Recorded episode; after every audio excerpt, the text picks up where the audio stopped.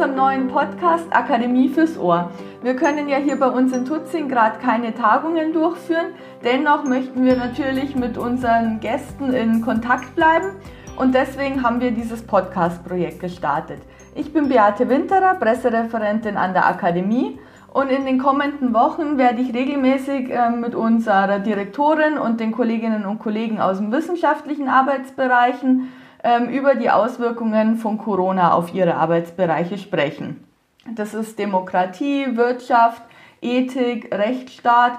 Wir versuchen da unsere ganze Bandbreite zu nutzen und ich freue mich auf ganz viele interessante Gespräche mit den Kollegen. Und den Anfang macht jetzt eine Kollegin, die sich schon vor Corona mit Pandemien beschäftigt hat, nämlich Anja Opitz. Sie ist promovierte Politikwissenschaftlerin und bei uns in der Akademie verantwortlich für den Bereich internationale Politik und Sicherheitspolitik. Und ihr Forschungsschwerpunkt ist globale Gesundheit und Sicherheit. Anja ist heute im Homeoffice, weil hier in der Akademie möglichst wenige Kollegen sein sollen, wie natürlich in ganz vielen Arbeitsstätten, Tagungshäusern. Und ähm, ich telefoniere heute mit ihr. Anja, du beschäftigst dich äh, mit dem Nexus Gesundheit und Sicherheit. Wie hängen denn diese beide, beiden Themen ganz einfach gesagt zusammen? Ja, Bea, ich freue mich, dass wir uns heute über das Thema Gesundheit und Sicherheit unterhalten können und wie du richtig sagst, ich beschäftige mich seit einiger Zeit mit dem Nexus, also dem Zusammenhang von gesundheits- und sicherheitsrelevanten Themen. Und da sind es zwei Fragen, die für mich im Fokus stehen. Ganz allgemein gesprochen, das ist die Frage, wann ist denn fehlende Sicherheit eine Bedrohung für die Gesundheit und umgekehrt, wann ist die fehlende Gesundheit eine Bedrohung oder eine Art hybrides Szenario für die Resilienz, also die Widerstandsfähigkeit von Gesellschaften. Grundsätzlich ist ja Gesundheit oder sollte ein für alle Menschen zugängliches Gut sein und zwar unabhängig vom Status, von, von der ethnischen Zugehörigkeit, vom Geschlecht, der Geografie. So ist es in den Zielen Zielen für die nachhaltige Entwicklung der Vereinten Nationen festgeschrieben. Und was wir jetzt beobachten können, mal ganz allgemein gesprochen, ist, dass 50 Prozent der nicht erreichten Gesundheitsziele in fragilen Kontexten zu sehen sind, also in Staaten, die instabil sind, die von Konflikt und Krieg betroffen sind. Wir erleben das in das Beispiel Syrien, als es ähm, wir gesehen haben, dass das syrische Regime ähm, mit den Verbündeten ganz gezielt Gesundheitsinfrastruktur zerbombt hat, Krankenhäuser, Angriffe auf Ärzte. Wir erleben das in anderen ähm, Regionen Saudi-Arabien, Jemen beispielsweise, wo die, der Zugang zu sauberen Trinkwasser, die ganzen Leitungen ähm, zerstört werden oder eben kontaminiert werden, so dass sauberes Trinkwasser nicht mehr vorhanden ist und Jemen dadurch eine massive Ausbreitung von Cholera erlebt hat und was wiederum quasi konfliktrelevant wurde. Wenn ich jetzt den Blick auf Europa lege, dann befinden wir uns ja durch die Covid 19-Pandemie gerade in einer Situation, wo wir mit Massenlagen zu tun haben.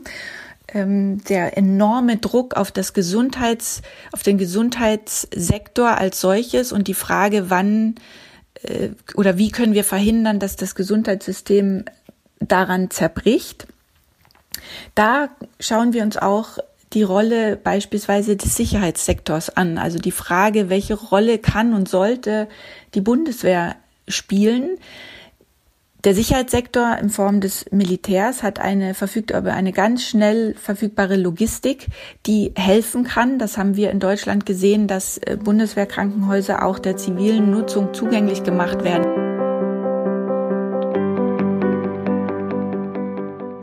Die Corona-Krise ist ja jetzt noch eine sehr äh, neue Entwicklung. Ähm, Gibt es denn da schon ähm, erste Forschungsergebnisse in, in deinem Forschungsbereich, im Bereich Gesundheit und Sicherheit? Welche Fragen werden da jetzt gerade mit, ähm, mit Corona besprochen? Also wenn man jetzt einen erweiterten Sicherheitsbegriff nimmt, ähm, dann ist das immer, hat das immer auch mit, mit Krisenmanagement zu tun. Das ist so ein bisschen mein Aspekt, mit dem ich mich da beschäftige. Und aus dieser Sicht heraus ähm, gibt es Forschungsergebnisse, würde ich mal sagen, die, die sind gar nicht so aktuell, sondern die existieren schon ziemlich lange. Ähm, um es mal ganz einfach auszudrücken, jede Krise, also auch jede Gesundheitskrise folgt ja einem spezifischen Zirkel. Also es gibt so eine Art Konfliktzirkel, das kennen wir aus der Konfliktforschung. Und das Gleiche gibt es natürlich auch in Gesundheitskrisen. Das heißt, es gibt Phasen, bevor so eine Krise, wie wir sie jetzt erleben, in Form einer Epidemie oder Pandemie auftritt. Das ist die Phase der Prävention. Dann gibt es die akute Krisenphase, in der befinden wir uns gerade. Wenn also so eine, ähm, in dem Fall eine Viruserkrankung ausbricht, die quasi grenzüberschreitend ist und sich damit zu einer Pandemie entwickelt hat. Und dann gibt es eine Phase, die Post-Conflict ist sozusagen, also nach der Krise. Das wird dann die Zeit sein, wenn, wenn wir hier in Europa beispielsweise ähm, in einen Status übergegangen sind, wo das Gesundheitssystem entlastet ist, wir so ein bisschen aus diesem Krisenmechanismus rauskommen und dann unsere Lessons learned ziehen müssen. So, und in Bezug auf die Forschung, das war so ein bisschen auch meine Arbeit in den letzten zwei Jahren, haben wir eigentlich immer versucht davor zu warnen, dass äh, diese Epidemielagen oder Pandemien eben nicht nur ähm, in Afrika auftreten oder im Jemen auftreten, Cholera, sondern dass die äh, jede ähm, Gesellschaft treffen können. Und das hat ganz verschiedene Gründe. Äh, wir nennen das ähm, sagen Kaskadenphänomene. Ähm, einerseits die Globalisierung ähm, und das ist ja jetzt auch bei Covid passiert. Ne? Wir haben eine, eine ganz breite Reisetätigkeit, die es also so einem so einem so einer Viruserkrankung, die durch den Menschen übertragen wird, ganz einfach macht, äh, sich ganz schnell auszubreiten. Ähm, dass die Herausforderung hier sind sozusagen die Geschwindigkeit der Ausbreitung und davor hat man immer ähm, gewarnt und auch eben in anderen Kontexten äh, dazu geforscht. Das andere große Problem ist das Bevölkerungswachstum in, innerhalb oder auf der Welt, ähm, die Zunahme von resistenten Keimen. Das ist insofern ein wichtiger Punkt, das vielleicht hier auch mal zu ähm, erwähnen, bei aller, bei aller Diskussion, die wir berechtigt jetzt momentan auch im deutschen Kontext führen zum Thema, ähm, ja, wie lange sollen denn jetzt diese Maßnahmen andauern, die wir jetzt gesetzt haben, ähm, immer bedenken, dass es eben ganz viel Erkenntnis schon gibt zu Epidemien. Es gibt Länder, die, die haben sowas schon mal durchgemacht in, im Umgang mit SARS, im Umgang mit Ebola. Das heißt, diese, diese, diese Lockdown-Mechanismen sind keine, die jetzt vom Himmel fallen oder sich irgendwelche Virologen ähm, in Deutschland ausdenken, sondern das sind Erfahrungswerte, die die Welt hat ähm, die nur uns hier in Deutschland oder in Europa so noch nicht ja, ich will nicht sagen, nicht interessiert haben, aber die eben nicht bei uns so auf der Agenda standen, weil wir eben damit zum Glück noch nicht konfrontiert waren. Aber diese Erkenntnisse sind da.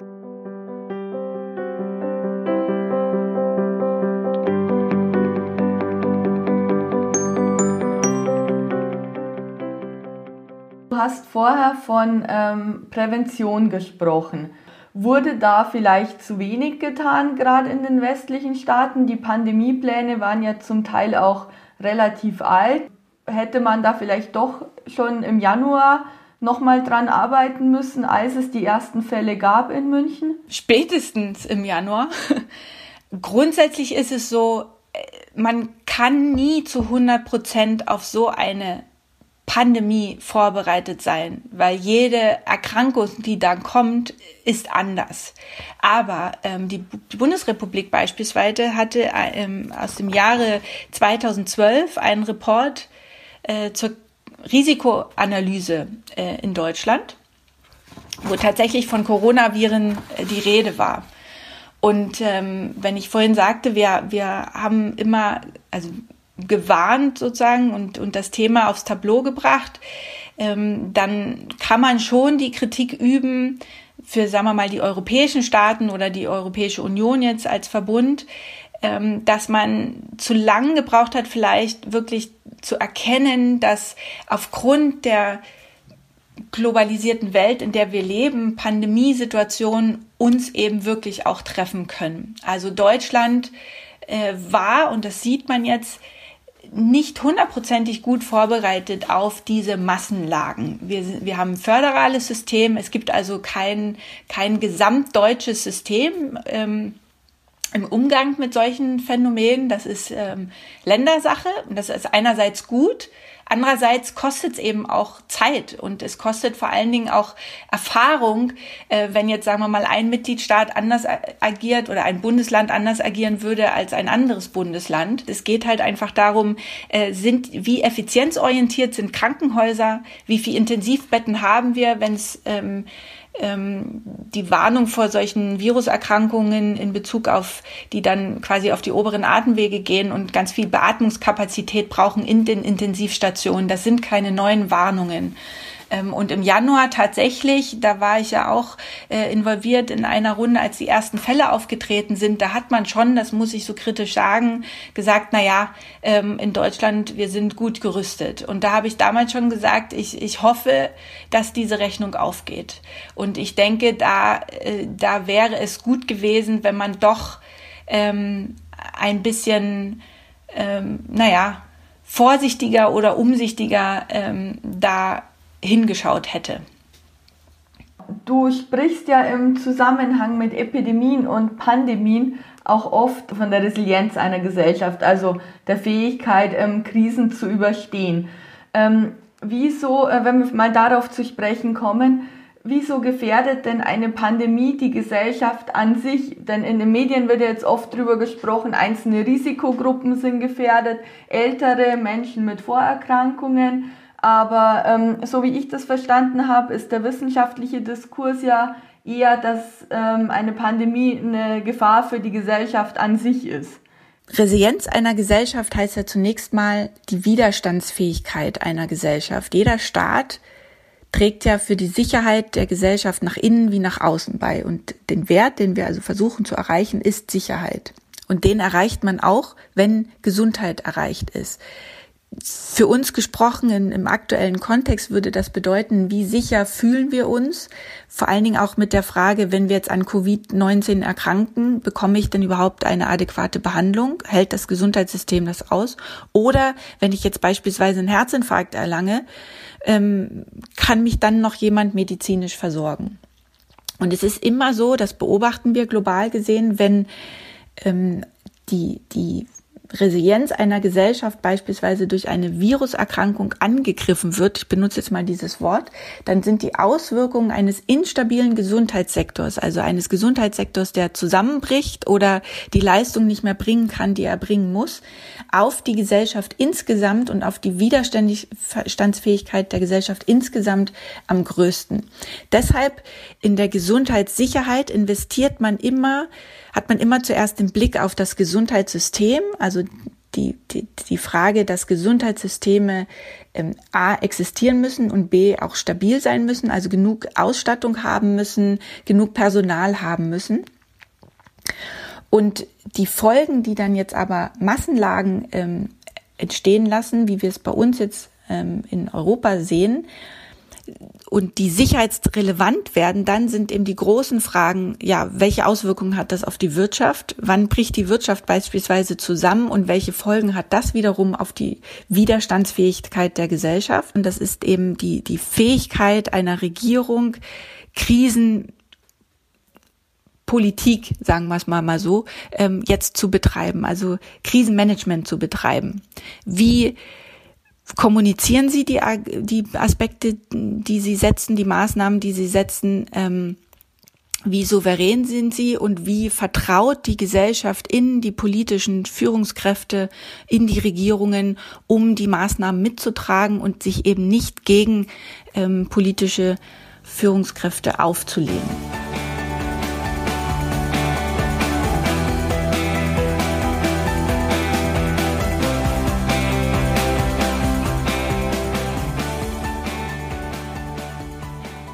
Den letzten Wochen wurde ja in Europa jetzt doch sehr stark reagiert von der Politik. Ähm, es gibt jetzt Ausgangsbeschränkungen, Veranstaltungen wurden abgesagt. Ähm, wie siehst du das aktuell? Sind die Maßnahmen ähm, ausreichend oder müsste man eigentlich jetzt gerade noch mehr machen, weil man am Anfang eben oder in der Prävention so viel verpasst hat. Wir befinden uns gerade mitten in der Krise. In der aktuellen Phase machen die Mitgliedstaaten der Europäischen Union sehr, sehr viel richtig. Sie haben Maßnahmen umgesetzt, ähm, die sich in anderen epidemischen Lagen bewährt haben. Und damit erkauft man sich notwendige Zeit, die wir jetzt so dringend brauchen. Das eine ist die Infektionshäufigkeit ähm, zu stoppen bzw. zu senken und die Infektionsgeschwindigkeit zu senken. Ähm, und die Zeit, die wir uns jetzt sozusagen ähm, geschaffen haben, nutzt tatsächlich dazu, dass wir unsere Intensiv Kapazitäten aufbauen konnten. Ähm, hier sind die Zahlen. Wir hatten ja bis vor kurzem noch, äh, ich glaube, 28.000 Intensivbetten in Deutschland und sind jetzt hochgegangen in der letzten Zeit oder konnten Kapazitäten aufbauen. Wir sind jetzt, glaube ich, bei 30.000 und das Ziel ist 40.000 ähm, zu erreichen. Das schafft Entlastung fürs Gesundheitssystem. Und was ja jetzt auch passiert ist, dass man versucht, eben Beatmungsgeräte ähm, nachzubauen, dass man, es gibt großartige Initiativen, auch schon über aus Deutschland hinausgehend, dass man so mobile Testlabore ähm, bauen kann und ähm, quasi auf den Markt bringt, so dass eine Gesellschaft sehr viel oder dass sehr viel mehr Tests durchgeführt werden können, so dass man einfach ähm, hier auch sehen kann, wie sich die Virusinfektion ausbreitet. Ähm, das gleiche gilt auch für, habe ich gesehen, Systeme ähm, wie so Art mobile Krankenhäuser, die man sozusagen an die normalen Krankenhäuser andocken kann, wie so eine Zelle ähm, sodass die Covid-Patienten eben in diese Module verlegt werden können und dort gut betreut werden können, sodass die anderen Patienten, die ja auch noch da sind, Herzinfarkte, äh, Notoperationen, genauso gut versorgt werden können. Also das aktuelle Krisenmanagement ist wirklich vor diesem Hintergrund gut und richtig. Du hast jetzt ganz viele Innovationen genannt, eben Schnelltests, mobile Krankenhäuser, Beatmungsgeräte, die jetzt vielleicht auch von Unternehmen produziert werden, die das bisher nicht gemacht haben. Ist die aktuelle Krise ähm, dann auch als Chance zu verstehen für künftige Gesundheitskrisen? Denn ähm, man liest ja jetzt immer, so schlimm äh, Corona ist, es gibt noch viel ansteckendere Viren oder Krankheiten, die noch kaum erforscht sind. Da könnte ja in den nächsten Jahren noch viel mehr auf uns zukommen. Ähm, was kann man da jetzt auch aus der aktuellen Situation lernen? Also ich denke und hoffe sehr, dass wir wirklich Lerneffekte sehen. Du sprachst ja gerade schon ähm, zukünftige Risiken an. Ähm, die große Gefahr, die ja tatsächlich im Raum steht, ist diese sogenannte Disease X, wie man es in der Fachcommunity nennt. Das ist dann also eine Erkrankung, von der wir wirklich gar nichts wissen. Jetzt bei den Coronaviren, Coronaviren sind ja bekannte Viren. Ähm, das heißt, diejenigen Labore und Mediziner und äh, all die, die jetzt damit äh, zu tun haben, Impfstoffe zu entwickeln, können ja hier schon auf, auf bestehende Erkenntnisse zurückgreifen. Ähm, das ist dann viel, viel schwieriger, wenn wir wirklich eine Krankheit haben, wo gar nichts bekannt ist. Und das ist auch ähm, eine Gefahr, die, die nicht apokalyptisch ist oder jetzt sozusagen äh, verschwörungstheoretisch herbeigeführt wird, sondern vor der Veterinärmediziner wirklich warnen, ähm, weil die meisten dieser Erkrankungen, die wir so erleben, Ebola, ähm, Covid, SARS, MERS, Zoonosen sind, also vom Wildtier Bereich auf den Menschen übergesprungen sind. So, ähm, das ist der medizinische Bereich. Gesellschaftlich denke ich, dass unsere Gesellschaft, ähm, glaube ich, gerade so eine Phase durchmacht, wo das Thema Solidarität ähm, wieder äh, ähm, neu erfahren wird, was ja für eine Gesellschaft gerade hier in Europa ähm, mich insofern ein bisschen positiv stimmt, weil ich glaube, dass das dann später auch eine Auswirkung haben wird auf andere Themen, die wir in der Gesellschaft so ein bisschen diskutieren. Sei es Themen der Migration, ähm, sei es das Thema Altenpflege, sei es das Thema ähm, systemrelevante Berufe. Ja, also ähm, wie finanzieren wir denn ähm, diese Berufszweige, die uns gerade sprichwörtlich äh, das Leben retten. Anja, vielen Dank, dass du dir Zeit genommen hast und auch äh, vielen Dank an alle, die uns zugehört haben und bis zum Schluss durchgehalten haben. Ähm, genau. Wir melden uns demnächst wieder aus der Akademie äh, mit einer anderen Kollegin oder einem anderen Kollegen und einem anderen Arbeitsbereich. Thema wird dann vorerst wieder Corona sein.